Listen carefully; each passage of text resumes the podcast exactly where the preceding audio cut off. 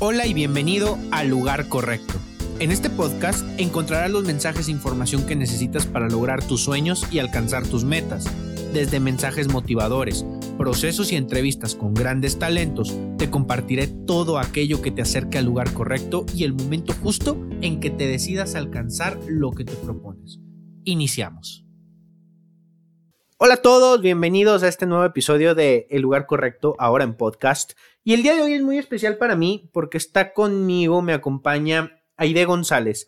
Aide González es administradora de empresas, tiene muchísima experiencia en el área de finanzas y crédito cobranza en, en empresas del tamaño de TEPSA, empresa dedicada al compra y venta de material minero y material eléctrico para minas. Y de hecho ellos eh, en parte hicieron la, iluminación del TCM aquí en Torreón, Coahuila.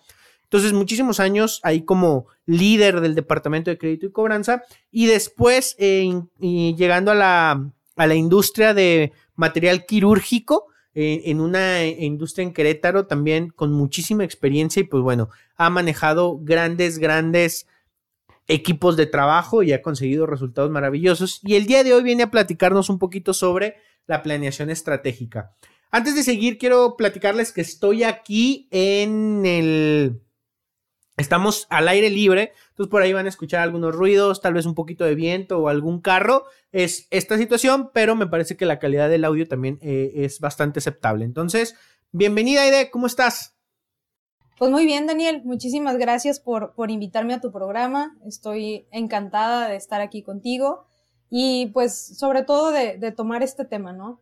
De que es muy interesante y que pues es un pilar fundamental para toda organización, para toda empresa y pues de ahí partimos, ¿no? Que, que la realidad es que muchas compañías no lo, no lo hacen o no lo, o no lo fomentan en su gente de manera inicial, pero es básico, la planeación estratégica es básica para toda la organización.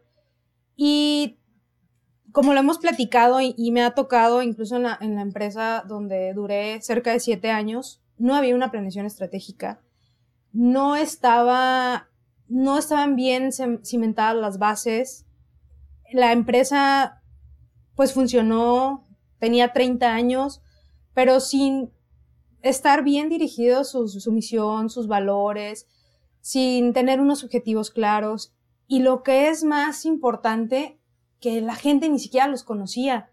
La gente iba y trabajaba y decía, bueno, pues es lo que me toca hacer, es lo que me dijeron que tenía que hacer, pero no tenían un norte, ¿no? Entonces, tú sabes que el no tener un norte, no sabes a dónde, cuál es tu meta o cuál es tu objetivo. Y yo creo que para la planeación estratégica hay tres preguntas básicas, ¿no? ¿Cómo estoy? ¿Cómo voy? ¿Y a dónde quiero llegar? Entonces, el cómo estar es hacer un análisis, el ver cómo está tu empresa, qué es lo que falta, qué es lo que es fuerte, qué es lo que es débil, qué es lo que quisieras, este, o a dónde quisieras llegar, cómo voy, bueno, pues qué estrategias estoy tomando que a lo mejor me están sirviendo, que a lo mejor no me están sirviendo, que a lo mejor pudiera mejorar y a dónde quiero llegar, ese es el punto clave, ¿no? Y ese es el punto donde debemos de, fijar bien los objetivos de transmitir bien esa información a la, gente para poder llegar a esa meta. Ok. Eh, bien mencionas, pocas empresas lo hacen y aparte vamos a entrar en otro terreno que tiene que ver con que lo hacen pero que se, que se cruza enfrente, ¿no? Y sobre todo en una cultura en la que vivimos donde no planeamos nada y difícilmente seguimos los pasos que planeamos. Entonces, quisiera partir con esta plática desde eh, dedicarle poquito tiempo nada más a definir qué es y luego a ver la aplicación real en nuestro mundo y en nuestro contexto y realmente qué es lo que está sucediendo en las empresas y en las organizaciones. Entonces, básicamente y primero, ¿qué es la planeación estratégica? ¿Qué nos puede decir Aide González sobre qué es la planeación estratégica? Mira, yo te pudiera decir o darte una definición muy rimbombante que es un proceso sistémico, eh, un, proceso que las empresas deben de tener en cuenta, pero en resumidas cuentas, para mí la planeación estratégica es un pilar fundamental en donde tienes que tener bien claro cuál es tu misión, cuál es tu visión, cuáles son tus valores y cuáles son tus objetivos. Así tan sencillo. No sin tanto procedimiento ni sin tanto este protocolo. Tener bien en claro qué soy, a dónde quiero llegar, cómo quiero llegar y cuáles son mis valores para llegar. Para mí eso es fundamental, tener en cuenta y claramente cuál es tu cadena de valor en tu empresa, en tu organización y cuál es tu cadena de soporte. Para mí, con eso que lo definas y lo puedes definir en tres, cuatro renglones, en tres, cuatro palabras, no necesitas e, echar tanto rollo ni, ni tratar de, de, de hacerlo muy científico o no, es, es claro a dónde voy, cómo, cómo quiero llegar, cuáles son mis valores y, cuál es mi, mi, cadena fuerte, mi cadena de valor, ¿no? Y, cuáles son mis, mi cadena de soporte. A ver, y, para, para la gente que a lo mejor nos está escuchando, ¿qué es una cadena de valor y qué es una cadena de soporte? Mira, por ejemplo, la cadena de valor es lo que te hace fuerte en tu organización. Si yo me dedico, no sé, se me ocurre ahorita un restaurante. Si yo vendo cortes de carne, mi cadena de valor no van a ser mis meseros. Mi cadena de valor va a ser la cocción o el parrillero o el grill que yo tenga, porque de ahí va a ser lo que le voy a transmitir a mi cliente. El gusto, que el corte sea como lo está pidiendo, que si el corte sea tres cuartos, que sea tres cuartos, que si esté bien cocido, que sea bien cocido. No, entonces ahí tengo que, que identificar mi cadena de valor. Okay. Mi cadena de soporte son los meseros. Mi cadena de soporte es la cajera. Mi cadena de soporte es a lo mejor el barman. Esa es mi cadena de soporte. Pero mi cadena de valor está en el producto que yo estoy. En lo que yo ofrezco. En lo que yo ofrezco. Correcto.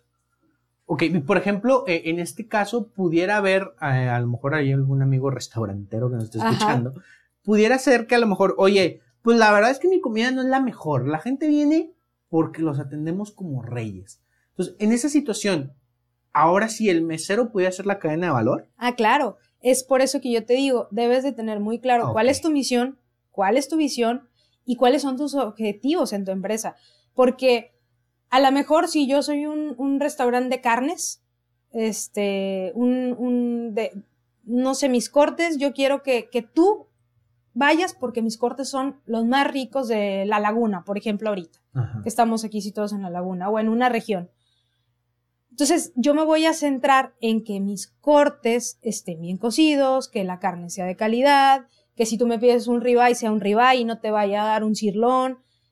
Ofrecerte el servicio en base a la comida. Okay. Pero si tú quieres que tu objetivo o tu objetivo como restaurantero es decir, yo quiero darle el mejor servicio, que mis meseros se desvivan por mi cliente y ese va a ser mi objetivo, no importando si la calidad de la comida es buena, si este, si no sé, si no es tan rica el, el pues el corte que pediste o los chilaquiles o no sé yo. Entonces, mi cadena de valor es el mesero, porque el mesero se tiene que desvivir para atender la a la gente, aunque le guste o no le guste lo que yo le estoy sirviendo de comer, ¿no? Ok, correcto. Entonces, eso va cambiando de acuerdo a tu giro, de acuerdo a tus objetivos, de acuerdo a lo que tú quieras transmitirle a la gente. ¿Y cómo envuelves tú, tú, tú lo que tú ofreces, no? Porque, por ejemplo, regresando al ejemplo de los restaurantes, pues hay lugares donde dices, la comida está bien, pero realmente voy por el ambiente, por eh, cómo me tratan, por el todo el concepto, ¿no? Por ejemplo, los niños que no van a no van a McDonald's porque la hamburguesa está rica. La cadena de valor de ahí es de la mamá no se preocupa porque el niño está jugando los, juguetes, los juegos están seguros y el niño se va a divertir. Y a eso quiere ir. Y aparte le dan un juguetito, ¿no? Claro. Entonces, esa es su cadena de valor. El soporte es todo lo demás, entonces entiendo que le da fuerza a ese, a ese valor. Es correcto. Perfecto. Ahora sí, entrando a la planeación, como bien no lo dices, entonces tengo que tener bien determinado eso para poder construir un proceso en el cual el valor crezca en base a un buen soporte. Es correcto. Perfecto. Y que vaya alineado siempre a tu objetivo a los objetivos. Siempre, por eso es clave definirlos desde el principio, porque a lo mejor yo puedo decir, yo quiero ser, volviendo al tema, yo quiero ser el mejor restaurante en carnes o en mariscos, pero a lo mejor en el camino te das cuenta o te pierdes en ese objetivo y ya no, ya descuidaste la calidad del marisco y la, calidad de, o del, de la carne y ya te enfocaste a que sea un bar, por ejemplo. Sí, claro. Entonces, el objetivo cambia si tú no te basas en tu objetivo, yo no digo que no pudiera ser una variación y que pudiera ser a lo mejor otro servicio que ofrecer, pero sin descuidar el objetivo que tienes primordial, ¿no? Claro. Ok, sí, y sucede mucho, sucede mucho, eh, sobre todo, por ejemplo, muchos emprendedores que empiezan, no, voy a poner un negocio de fotografía y resulta que me han estado hablando para editarles más bien las fotografías y me han estado hablando para hacerles eh, algún otro tipo de video y ya estoy en otra cosa que no tiene que ver precisamente con la fotografía, ¿no? Exacto. Pero a lo mejor no está mal que me mueva, pero entonces defino bien el objetivo. Quiero seguir en este objetivo o a lo mejor ya le puedo mover, me puedo modificar, pero para hacer un nuevo objetivo que es, realmente es el que me marque el rumbo. Porque si no, entonces yo no sé si voy bien, si voy mal, cómo mido, cómo, cómo hago otra, ah, otra cosa que hay que mencionar también es que es bien importante medir. Claro. ¿Cómo podemos medir eso? Sí, mira, lo que, lo que no mides no lo puedes controlar, ¿no? Y lo que no mides no puedes saber si vas bien o vas mal. Entonces, yo creo que, que, siempre es importante en cualquier organización, e incluso como, como persona, ¿no? Tener tus propios métricos. Y tus métricos van a estar siempre, eh, deben de estar siempre encaminados a tus objetivos o a tus metas. Debes de, de ir midiendo los avances que vas teniendo, debes de ir midiendo que, que, lo que vas logrando es lo que tú te propusiste como meta. Ok. ¿Sí? Ok, y de aquí parten entonces ya dos cosas, ahora sí entrando al, al contexto de, de, nuestra realidad es, una, bueno, la primera pregunta que te haría es, ¿por qué, ¿por qué las empresas, vamos a llamarlas medianas a grandes, tienen una planeación, definitivamente tienen objetivos y sí los marcan, pero ¿por qué no lo siguen? Te pongo un ejemplo, ¿no? Eh, me pasaba mucho cuando en, la última empresa que trabajé, que decíamos, el plan anual de capacitación, pues es una planeación estratégica de mi departamento. Esto voy a hacer y estas competencias quiero desarrollar, enero, febrero, marzo, abril, bla, bla, bla. Y yo ya sabía, era a lo mejor una planeación estratégica muy personal de decir, para agosto me van a, me van a cancelar mis, mi, mi presupuesto ya sé qué va a pasar. Aunque yo dije que en octubre voy a ganar, gastar tanto y ya me lo autorizaron, va a llegar algo que me va a decir, ¿sabes qué? Está congelado el presupuesto, ¿no? Entonces yo tenía que acoplarme y pues me gastaba todo el dinero antes, o ya lo comprometía desde antes. ¿Qué sucede? ¿Por qué entonces las organizaciones no se pueden comprometer a una planeación así? Mira, yo creo que uno de los factores por los que las empresas no se comprometen bueno, tú mencionabas un caso de una empresa transnacional que, bueno, deberían de estar un poquito más comprometida y deberían de estar cumpliendo más eh, el, pues, los, métricos o los objetivos que ya tienen pactados. Pero en el caso, por ejemplo, yo lo tengo muy presente y, yo he trabajado por lo general en empresas familiares o, en, en, pequeñas y medianas empresas. No, no se cumplen esos, esa planeación estratégica porque la planeación estratégica la hace la, gente, no sé, las cabezas, digámoslo así, a lo mejor las gerencias, pero, y las pudieran hacer con el dueño, la pudieran hacer con el consejo de presidentes o con el presidente, depende de la empresa, pero esa planeación no se permea o no se comparte con la gente que realmente está en la operación. Ok. Entonces, ese es un punto que, que, yo creo que es factor para que la planeación no se cumpla, porque la gente no conoce, la gente no sabe, sabe que tiene que llegar a, no sé, a un millón de ventas, si tú quieres, pero no sabe cómo, no sabe en cuánto, no sabe qué herramientas tiene, no sabe, este, a lo mejor a quién se lo tiene que vender, porque, la, porque no se comparte. El caso de los presupuestos, bueno, es otro tema muy extenso, que como lo que tú comentas ahorita, es que te congelaban el presupuesto y a lo mejor puede ser por, por estrategias fiscales, pudiera ser. Eh, a lo mejor están guardando una reserva para hacer una inversión en, en, no sé, en flotilla de vehículos, en algo que te ayude a, a la deducción de impuestos, ¿no? Pudiera ser y por eso te congelan ciertos gastos. Pero bueno, ese es otro tema y ese es un tema de presupuesto. Y claro, es un tema... pero ahí haciendo un paréntesis, eso no va dentro de la planeación. Es decir, ok, yo, yo tengo que ver, eh, tomando el ejemplo de la flotilla, oye, ¿sabes qué? Los carros ya no están bien. no nos van a aguantar este año.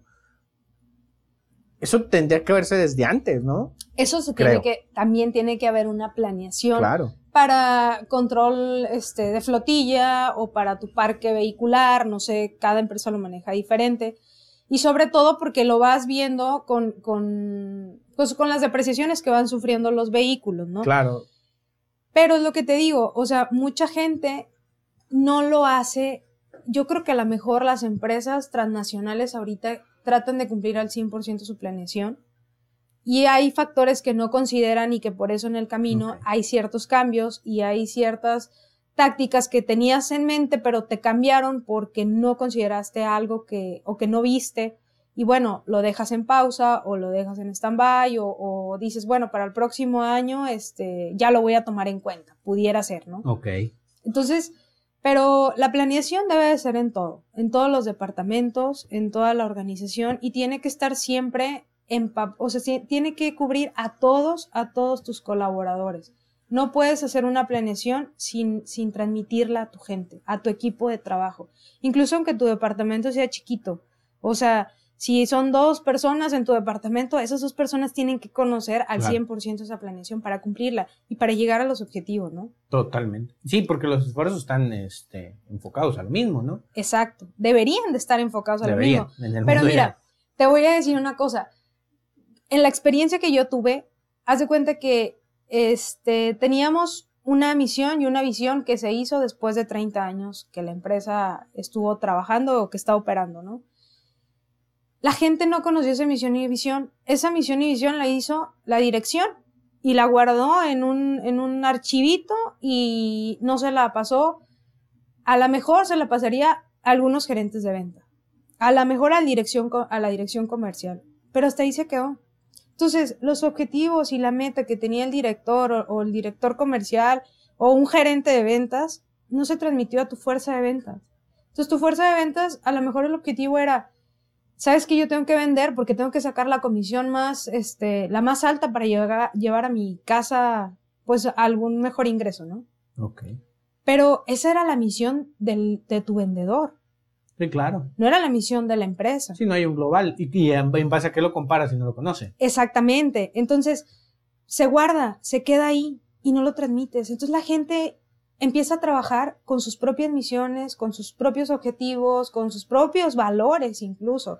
A lo mejor el valor de tu empresa, por decirte algo, es el respeto, pero tienes unos vendedores que están, no sé, como caníbales robándose los clientes porque quieren vender. Entonces, ese respeto que tú quieres inculcar en tu gente, no lo estás transmitiendo. No hay congruencia, porque no lo transmites, porque no lo, no permites que la gente sea parte de tu planeación, parte de tus valores, parte de tu misión. La gente o los directivos ven a, a, tus colaboradores como unos activos. Y si, a lo mejor son activos humanos, si tú lo quieres ver así, pero no son activos, son personas, son humanos que te pueden incluso hasta enriquecer en tu planeación, porque a veces dejas de lado a la gente que está en la operación. La gente que está en la operación te enriquece mucho. Sí, pues los que están en el mero desorden ahí, viendo, a ver, esto sí funciona, esto no funciona. Este, Exacto. Y los que realmente se, se, la parten para, para que los resultados se den, ¿no? Pues claro. son los que mejor conocen el proceso. Exacto, y a veces los dejas de fuera. Sí, claro. Tú haces acá tu misión muy bonita, muy rimbombante, pero a lo mejor lo que estás tú tratando de, de hacer de misión y visión no va de acuerdo a lo que tú estás vendiendo, porque a veces ni siquiera conoces tu operación. Ok. Entonces es importante incluso desde la planeación el hecho de tomar en cuenta quiénes están, funciones y cómo cada uno de ellos se desenvuelven, ¿no? O sea, a lo mejor, porque a lo mejor algunas personas pudieran pensar, pues la, planeación estratégica es cuánto voy a ganar, cuánto voy a invertir, eh, cuánto, qué día vamos a hacer tal cosa y listo, pero va mucho más allá de entender cómo se está comportando este grupo de personas, este grupo de, de, de, talento, qué es lo que necesitan cada uno de ellos para poder alinearse a una misión, visión y también cómo le voy a hacer para saber que cada uno de ellos está cumpliendo. Entonces, una planeación estratégica es un conjunto de objetivos personales, luego de departamento y luego en conjunto. Exacto. ¿Sí? De grupo, ¿no? De grupo. Exacto. Este, sí, claro, no, no, no puedes dejar, si tú haces una planeación, no, no puedes dejar fuera a nadie de tu organización, de tu departamento, de tu unidad de negocio, como lo quieran llamar, ¿no? Pero tienen que estar todos bien alineados a ese objetivo y a esa meta. Porque si no, cada quien va a trabajar, como te lo comentaba, a trabajar con las metas que ellos consideren, ¿no? Y, y yo creo que algo también parte de la planeación y que a lo mejor muchas empresas no lo toman en cuenta es los perfiles de puesto. Y tú lo sabes. Claro, totalmente. Tú, tú eres experto en ese tema, yo qué te puedo decir, pero los perfiles de puesto son claves en todas las organizaciones, porque a veces eres multitask y lo que te tocaba hacer ni lo estás haciendo. Totalmente. Entonces ni siquiera te lo dijeron ni o trataron de decírtelo y tú ah, tomaste la idea que, que consideraste y dijiste, bueno, pues a lo mejor esto se me acomoda más, me voy por este lado y resulta que lo, para lo que estabas, tus actividades a, las que deberían de desempeñar ni siquiera las estás haciendo como deben de ser, ¿no? Entonces, tú sabes esto, ¿no? Esto de los perfiles, parte de, de la planeación también es el perfil de puestos y, y, diseñarlos claramente y para que la gente sepa qué es lo que tiene que hacer y cuál es su meta. Y cuál es su meta. Y aquí hay algo bien importante, eh, hablando de estrategia, justo hace unos, eh, unos días di un curso sobre gestión de talento y me preguntaba una, me decía una, una gerente de recursos humanos, oye, es que no nos da tiempo, no tenemos Y lo primero que le dije fue, si no te está dando tiempo, lo que tienes que hacer, pasan dos cosas. O no estás planeando y planificando bien actividades, o no tienes repartido bien el trabajo, o te falta gente. Una de dos. Y entonces salió una pregunta. Me decían, es que los gerentes empiezan a hacer trabajo yo siempre he pensado, y quisiera saber tu opinión porque creo que es parte de esto de planeación estratégica. Un gerente no debe de operar. Un, gerente no debe de hacer talacha. Un gerente no debe de estar en yo hago el reporte, yo no, esa no puede ser su función. Su función es la estrategia y el unificar entonces sí las, los objetivos de las actividades de cada uno de, de las de los puestos, porque por ejemplo, me tocó el caso de una empresa donde me decían, es que eh, la meta para este grupo en recursos humanos, ¿no? Eh, el de desarrollo organizacional, es que la rotación esté abajo del 5%, ¿no? Pero tengo una meta de 50 contrataciones para el de reclutamiento. Entonces, a ver, no quiero rotación, pero quiero reclutar. Sí, pues se contraponen, ¿no? Se contraponen. Y cuando empezamos a ver, bueno, ¿por qué está pasando esto? ¿Quién lo determinó y todo?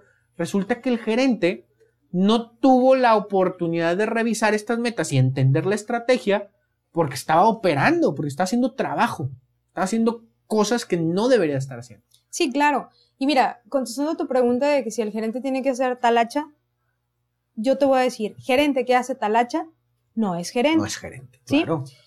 Eso, ojo, te voy a decir, no quiere decir que el gerente no sepa hacer lo que hace tu gente o tu equipo de trabajo, porque también no puedes ser un gerente con desconocimiento, ¿sí?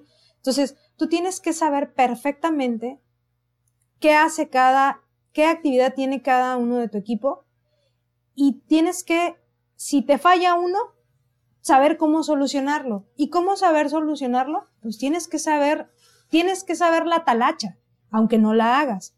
Tú tienes que coordinar, tienes que supervisar, tienes que unificar a tu equipo, tienes que cumplir o, involucrar para el cumplimiento del objetivo, porque si a ti te va bien es porque tu gente está haciendo las cosas bien. Totalmente. Entonces, como gerente, no necesitas irte a, a, a lo mejor a un proceso productivo, hacerlo tú directamente, pero tienes que conocerlo. Cada proceso tienes que sabértelo en memoria. Y te lo tienes que saber tú más que tu gente, porque ellos con los que se van a acercar va a ser contigo. Y tú como gerente no puedes decirle, sabes que no sé, a ver cómo lo resolvemos. Y a lo mejor no lo sabes en el momento, pero puedes decirle, sabes que dame, no sé, unas horas, un par de horas y ahorita lo resolvemos. En lo que tú investigas, en lo que tú te empapas, porque pues también no, no lo sabemos todo, ¿no? Es muy difícil conocer todo. Ajá, pero, pero tienes que saber, tienes que tener la noción de lo que están haciendo tu equipo y de lo que estás haciendo tú. Sí, claro. Sí. Al menos lo de tu área. Cuando, o sea, cuando menos, ¿no? Exacto, claro. Sí, porque también, por ejemplo, eh, digo, es el, la garra más grande que existe en las empresas, ¿no? Ventas y, producción, o ventas y operaciones. Es que los de ventas venden mucho y no nos avisan, entonces no alcanzamos a sacar los datos y ahí nos atoramos. Entonces ellos no piensan en nosotros, pero nosotros lo que queremos es vender, etcétera. Tanto el gerente de ventas debe de conocer perfectamente la operación de ventas y la de operaciones. Para saber, oye, no ofrezcas esto porque no tenemos la capacidad para cumplir con esto. Claro. Si no lo conoce, y eso es estrategia también, eso es planeación estratégica. Claro, y mira, una planeación que pocas empresas tienen, bueno, más bien yo, es raro, la, no he conocido una empresa que la tenga, es que la planeación debe empezar de los, entre los departamentos. Tiene que ser interdepartamental, porque es precisamente lo que tú dices ahorita. Si el de ventas quiere vender mucho, pero la planta no tiene la capacidad de producción, entonces ahí no tienes estrategia, no tienes planeación. Hay que alinear las dos fortalezas de producción y de ventas para llegar a una meta en conjunto, para llegar a una estrategia en conjunto. Si no están alineados estos dos, pues es imposible, ¿no? Así es. Totalmente. Sí, entonces va desde la conformación de, tus mismos procesos y cómo se, relacionan con cada uno de los demás. Porque entonces eh, sucede de, a ver, tú tráeme tus metas, ¿no? Sobre todo en las empresas muy grandes, y eso es algo que, que, que sucede mucho, de, tú me vas a dar las metas de tu departamento y listo. Entonces tú las formas, pero no conoces lo, lo que están pensando los demás. Entonces empieza la operación, empieza el trabajo, y empiezan a surgir los problemas, porque no, no existe un, esfuerzo coordinado de todas las partes. Es como si una pierna corriera más rápido que la otra. te vas a caer, te vas a tropezar. Necesita haber una sinergia en esa parte. Y sí, y sabes qué, yo creo que esa falta de planeación a veces es lo que te lleva a cierta rivalidad.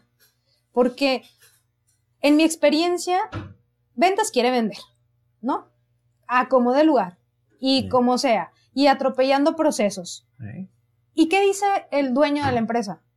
Vende porque esos son mis ingresos. Vende porque esa es la fuente de ingresos y con eso voy a pagar nómina y con eso administración, tú tranquilízate y deja que vendan. No, no es administración, tú tranquilízate y deja que vendan a como dé lugar. Es unir los dos departamentos, si es administrativo y si es ventas, o si es operativo y es ventas, o los, o los departamentos que, que, intervengan en, la operación de la empresa, unir los, esfuerzos y alinearlos. No es una rivalidad, una falta de planeación te hace una rivalidad interdepartamental. Porque, ¿qué pasa? Yo como administración, ¿sabes qué? Pues no, no te puedo pagar ese flete, por decir algo, porque tú no lo consideraste en tu venta y yo le voy a perder. Claro. A mí me va a costar, es un gasto. Tú lo debiste haber conseguido. No, pero es la venta, entonces pierdo al cliente. Es muy común eso. Sí. Que ya no nos compre. Que ya no nos compre. Lo pierdo. Entonces, ¿cómo quieres que llegue a la meta de ventas? Sí, vas a llegar a la meta de ventas, pero alineado a costos, alineado a gastos, alineado a la utilidad, alineado a los procesos administrativos que también tenemos. Entonces, el no unificar la planeación de los departamentos que involucran para la operación o para la venta de tu empresa, es un problema. Y te ocasiona rivalidad y te ocasiona conflictos entre los departamentos. Entonces, por eso, insisto y vuelvo a lo mismo, la planeación estratégica es un proceso sistémico y muy rimbombante, pero no es más que la misión, la visión, los valores y los objetivos que como compañía tengo. Ponernos de acuerdo. Para ponernos de acuerdo, es poner las cartas sobre la mesa quién va a asar la carne, quién trae el carbón. Exacto. Quién, limpia las chelas. Es tan claro como eso. Y al final del día es un trabajo en equipo. Ya te sentaste a la mesa, vas a disfrutar de tu cordecito, de tu aguacatito, de tu cervecita, si todos trabajamos parejo. Pero si no, si empiezas a poner el carbón y nunca llegó la carne, pues ya se te acabó el carbón y pues cómo vas a cocer la carne, ¿no? Y fíjate qué importante, ahorita me estoy dando cuenta de algo que se me viene a la mente. Lo importante entonces que es dejar a los líderes de la organización, o sea, a la gente, a las cabezas, que no operen. ¿Por qué? Porque pierdes la vista. Por ejemplo, se me ocurre un ejemplo, ¿no? estoy tan metido y estoy viendo que, mis supervisores no logran que me meto yo. Y empiezo con la gente. Y empiezo a trabajar con ellos, ¿no? Entonces, en, pierdo de vista el, foco de lo que estamos haciendo, la proyección y la estrategia, que entonces pido más tiempo extra del que puedo pagar por cumplir un número. Sí, claro. Y le estoy haciendo un daño a la empresa y estoy trabajando mucho y lo que vendimos de más ya lo debemos. Claro. Y no me di cuenta por qué, porque estoy muy abajo, haciendo actividades muy abajo del escalón, estoy porque necesitaba que alguien operara bien. Entonces, en la planeación estratégica, no solo es sentarme y ver qué vamos a hacer, es cómo lo vamos a hacer, los elementos que tenemos para hacerlo y qué necesitamos mejorar desde cultura organizacional, desde talento, capacitación, desde comunicación, desde cómo le hago para que mis departamentos trabajen en equipo, para que se cumpla. Esa es la aplicación, vaya. Y debe de ir dentro de eso, ¿no? Claro, es que tu, tu trabajo como supervisor, como gerente, como líder de un equipo, el trabajo principal es ser estratega. Y a veces lo dejamos fuera. Es como un ajedrez. Tú estás viendo el ajedrez de acá, de arriba. ¿Qué piezas voy a mover para poder ganar? ¿Qué piezas tengo que acomodar para ganarle la estrategia al otro? Y, es una, y, el ser estratega es a veces hasta con la gente, y tú lo sabes. Total, totalmente. Tú lo sabes, y, y, bueno, en eso, este, pues tú tienes más conocimiento que yo, ¿no? Eh, el cómo llegarle a la gente para que a veces tienes un buen trabajador, pero le echa flojera. Entonces tienes que llegarle a esa persona para que rinda como debe de, rendir, para que cumpla con los objetivos que tú le estás marcando. Tienes que ser el estratega. Eso es la función, yo creo que primordial de un supervisor, de un líder, de un gerente, de un director, el ser estratega. El conocer con qué fichas juego. Exactamente. O sea, a ver qué tengo. Oye, me encantaría ahorita tener aquí en ventas a Bill Gates, pero no lo tengo, compadre. Entonces, o tengo a la gente o me meto a hacer un proceso que funcione con cualquier pelado que ponga porque no encuentro el talento, que lo existe, la verdad es que lo existe.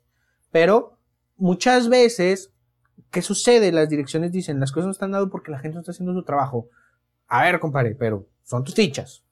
¿Qué vas a hacer tú? Sí, no, claro. Y lo más fácil sería, ah, pues dalo de baja a todos y tráete nuevas fichas. No, ¿verdad? mucho. Sucede mucho. Sucede no, pues mucho. Pero no, hay que, hay que aprender qué talento tiene tu equipo. ¿Y cómo lo uso? ¿Y cómo lo uso? Y a lo mejor tú tienes a un soldador pintando. ¿Cuánta gente, ¿cuánta gente está así? En donde quiera pasa. Y el soldador, pues no va a ser pintor. Y el pintor no va a ser soldador. O simplemente que a veces tienes al, soldador, que es el experto y es el único que sabe, entonces ese pobre soldador está de lunes a lunes, porque tiene que ir también los fines de semana porque no hay nadie. Y pasa un año y sigue sin haber nadie. Pasa dos años y sigue, ah, caray, pues ¿cómo que no estás desarrollando otro soldador? Y entonces todos los demás dicen, oye, yo también quiero tiempo extra, oye, yo también quiero trabajar. Pues sí, pero el que necesito es él, porque es el único que sabe. Y entonces, a ese cuate, cuando se va, ¿qué pasa? No, pues imagínate, se te cae el proceso de. Se te cae el proceso porque, híjole, y, es que nadie más sabe soldar. Pues nadie más sabe soldar porque tú viste que tenías uno, no le metiste. Y eso es estrategia también.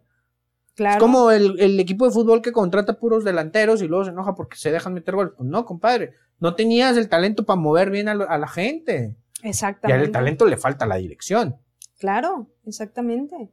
Sí, ¿Y, qué pasa con, por ejemplo, el, tomando también el tema de ese soldador? Lo tienes trabajando 24/7. lo Lo, lo vas a cansar y también ese soldador tiene derecho a descansar y tiene derecho a estar con su familia y tiene derecho a tomar vacaciones, porque también eso es muy dado. No, que no tome vacaciones porque, porque ¿qué voy a hacer? le debemos 40 días de vacaciones. Pero no importa, así, así aguántalo. Oye, ¿por qué no mejor desarrollas a que ese soldador te capacite a otra persona?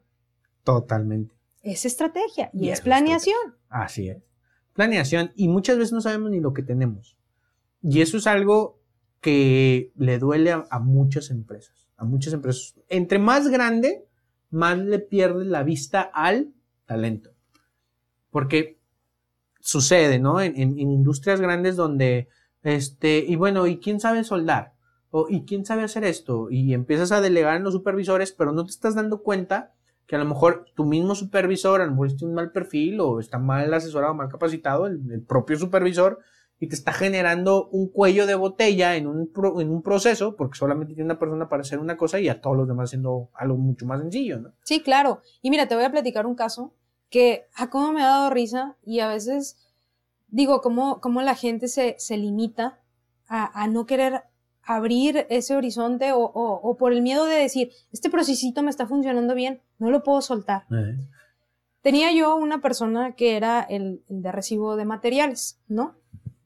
esa persona de recibo de materiales era buenísima, era muy, era, era, pues muy responsable, se conocía su, su proceso, eh, hacía las cosas en tiempo y forma, era comprometido, conocía el almacén a la perfección, conocía los materiales a la perfección porque los recibía.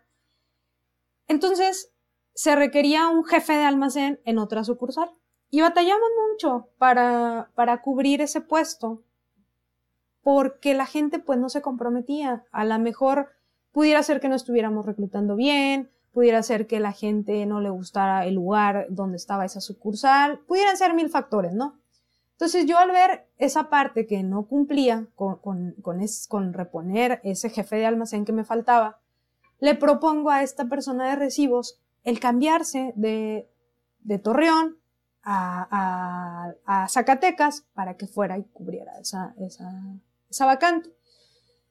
Batallé poquito para convencer primero a la gente porque lógicamente estaba aquí ya con su familia, tenía su arraigado con, con, pues, en su casa, en sus costumbres. Lo convenzo. Pero ¿qué crees que me pasa? Que el jefe del almacén se enoja. Y habla con la gerencia. Y habla con el director comercial haciendo alianzas para que la gente que estaba en un departamentito, en un procesito, que no lo demerito porque también ese es importante, pero que no creciera. Porque ¿qué iba a pasar cuando esta persona se fuera? Que no hay nadie como él. No hay nadie como él.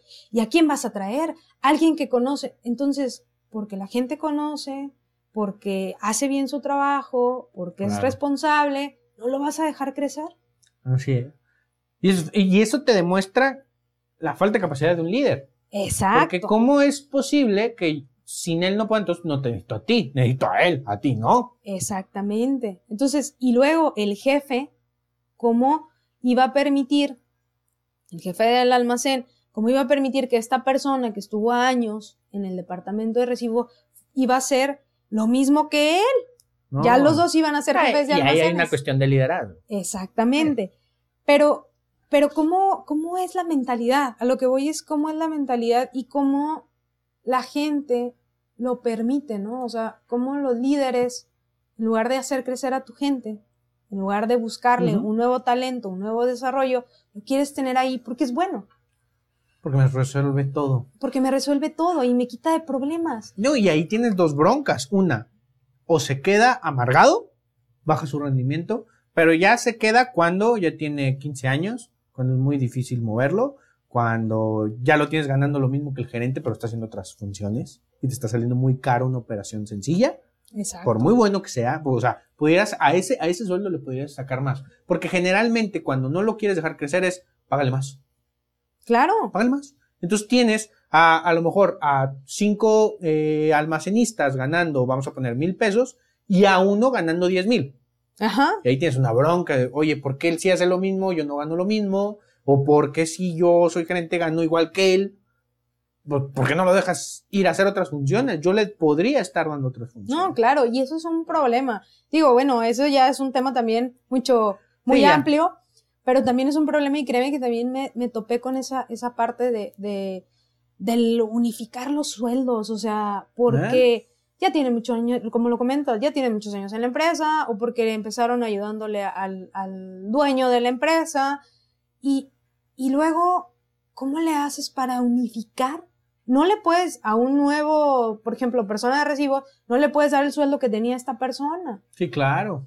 y, y, es una operación cara. Exacto. Entonces, digo, es, es, es otro tema, pero también y entra en la parte de planeación. Ajá, te porque pega en la planeación. En, las fases que tú hablabas decías, primero, ¿cómo estoy? Ajá. eso va en la parte de cómo estoy. ¿Cuánto me está costando operar? ¿Cuánto me costaría hacer? Hacer lo mismo, a lo mejor, unificando o a lo mejor pagan un poco más logrando más. Claro. Porque, porque tengo talento adentro. El problema es que no lo dejo crecer. Y esa persona o se vuelve muy cara o se va. Y generalmente, ¿a dónde se va? Con competencia. Sí, claro. Ah, ah, y allá sí lo dejaron, y allá sí creció, y allá. Porque a veces decimos crecer cuando ganamos más. Y no tiene que ver con eso. Tiene que ver con qué estoy haciendo y cómo me estoy desarrollando. Entonces de repente ves que, la, que, en otro lado está em, emprendiendo cosas grandiosas y oye, qué buena idea tuvo y está haciendo algo bien padre. Y dices, ¿y por qué se nos fue? Por una cultura de, de liderazgo que no hemos sabido desarrollar. Entonces, el desarrollar también, el unificar, va, lo que voy a decir es, el unificar la forma en que pensamos, vemos los negocios, vemos la organización, también debe ser parte de una organización estratégica, de una planeación estratégica. Cómo pensamos todos los líderes y que estemos de acuerdo con esta metodología. Un dueño o director debe de rodearse de personas, si bien no que sepan lo mismo, pero que tengan la misma idea de trabajo ideología, si no se parte. Sí, no, claro. Y tú, por ejemplo, como, como dueño de una empresa, debes buscar que la gente que sean tus brazos derechos, que sea alineado a, tus, a tu objetivo, a tu meta, a tus creencias, a tus valores, a lo que tú quieres hacer de tu empresa. No puedes buscar, este, o no debes de buscar gente que sea, por ejemplo, muy buena en ventas, un excelente gerente de ventas, pero que no le guste el, alinearse a, reglas, ¿no? pues no, que se las va a brincar todas y y va a venir a aplicar un proceso que tal vez aquí no funciona. Exacto. Entonces, siempre tienes mucha razón, tienes que rodearte de gente que vaya alineado con tus objetivos, con tus creencias, con tus valores. Así es, así veo, o sea, así vemos los negocios y así vamos a trabajar aquí. Claro, no todos pensamos igual, tenemos diferentes ideas y diferentes aportaciones, pero sí creemos, o sea, ahora sí, entra la parte de la misión y la visión. Esto es lo que creemos y esta es la forma en que creemos que se pueden lograr las cosas. Exacto. Creyendo y respetando estos valores. Pues, imagínate que en esta empresa que me comentas, uno de los valores fuera desarrollo. Pues no, estamos terriblemente siendo incongruentes con la forma en que hacemos y, decimos que hacemos las cosas. Exactamente. Totalmente de acuerdo. Ahora, vamos a trasladar, eh, hablamos y generalmente estos ejemplos van a empresas muy grandes. Pero, ¿qué pasa con los chavos o con el chavo que dice, voy a emprender a un negocio, generalmente, y te platico mi experiencia, me pasó.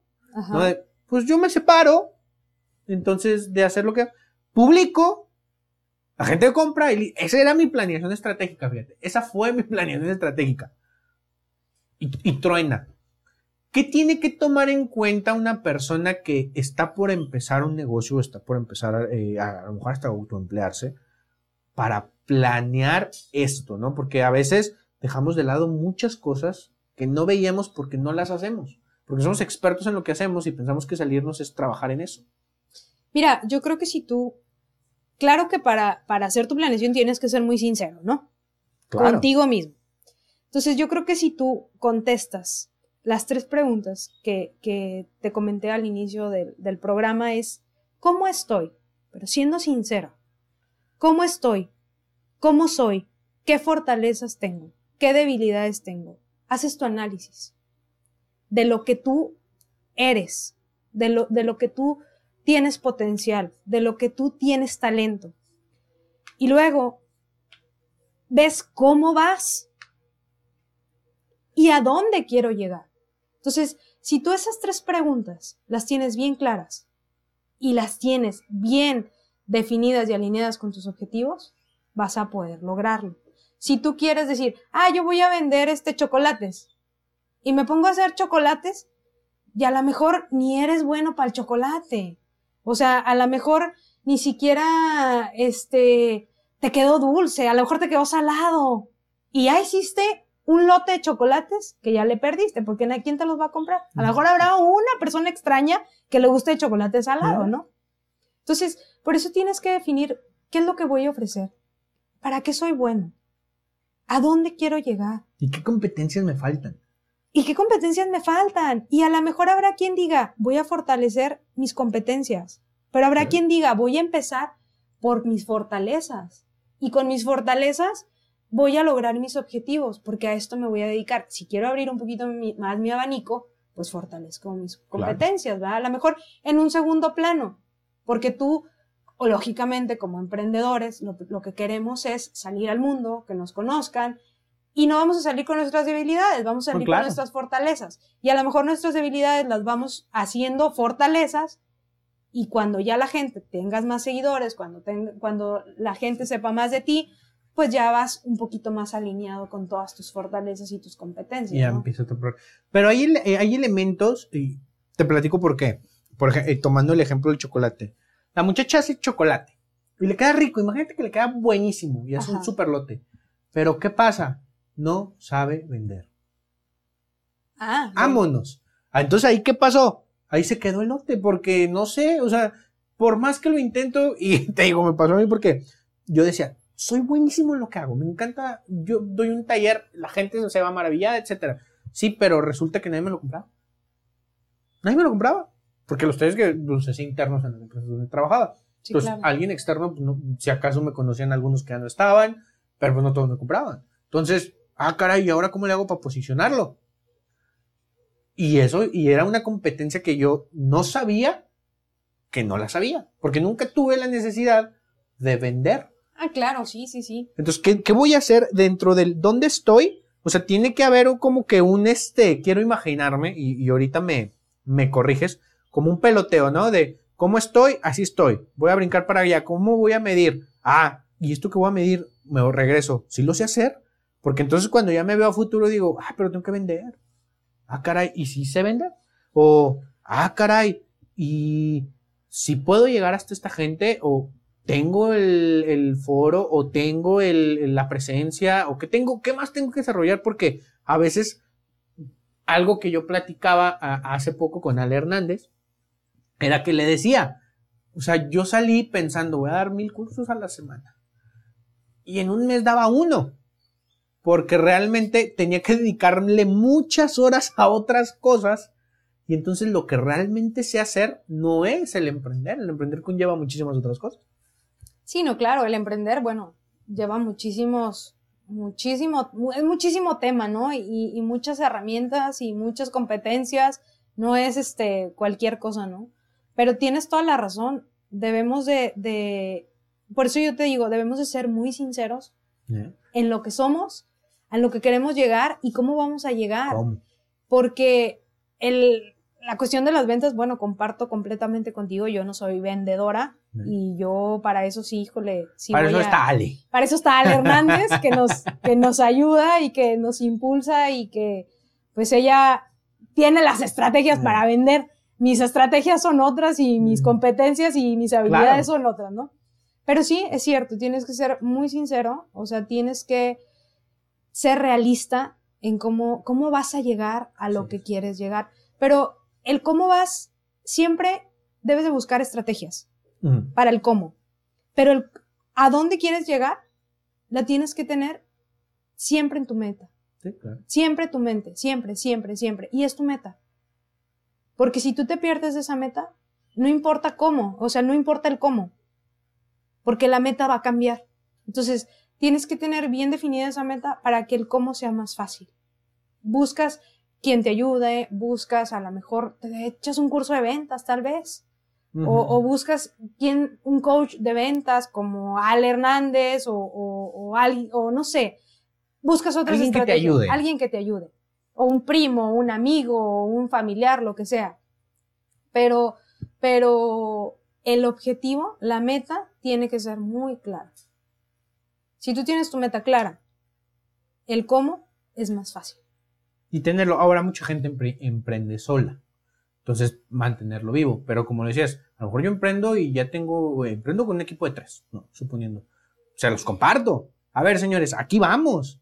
Y desde que empiezo a buscarlos es, aquí queremos llegar. ¿Lo compartes o no lo compartes? ¿no? Sí, claro. Porque entonces, como sucede en las empresas grandes, que la gente no lo conoce, y en una operación chica, pues peor todavía. Porque es muy chica y no conocen el objetivo. Entonces, ahora sí la, los, las actividades están dispersas para todos lados, porque todavía no hay un proceso ni siquiera definido.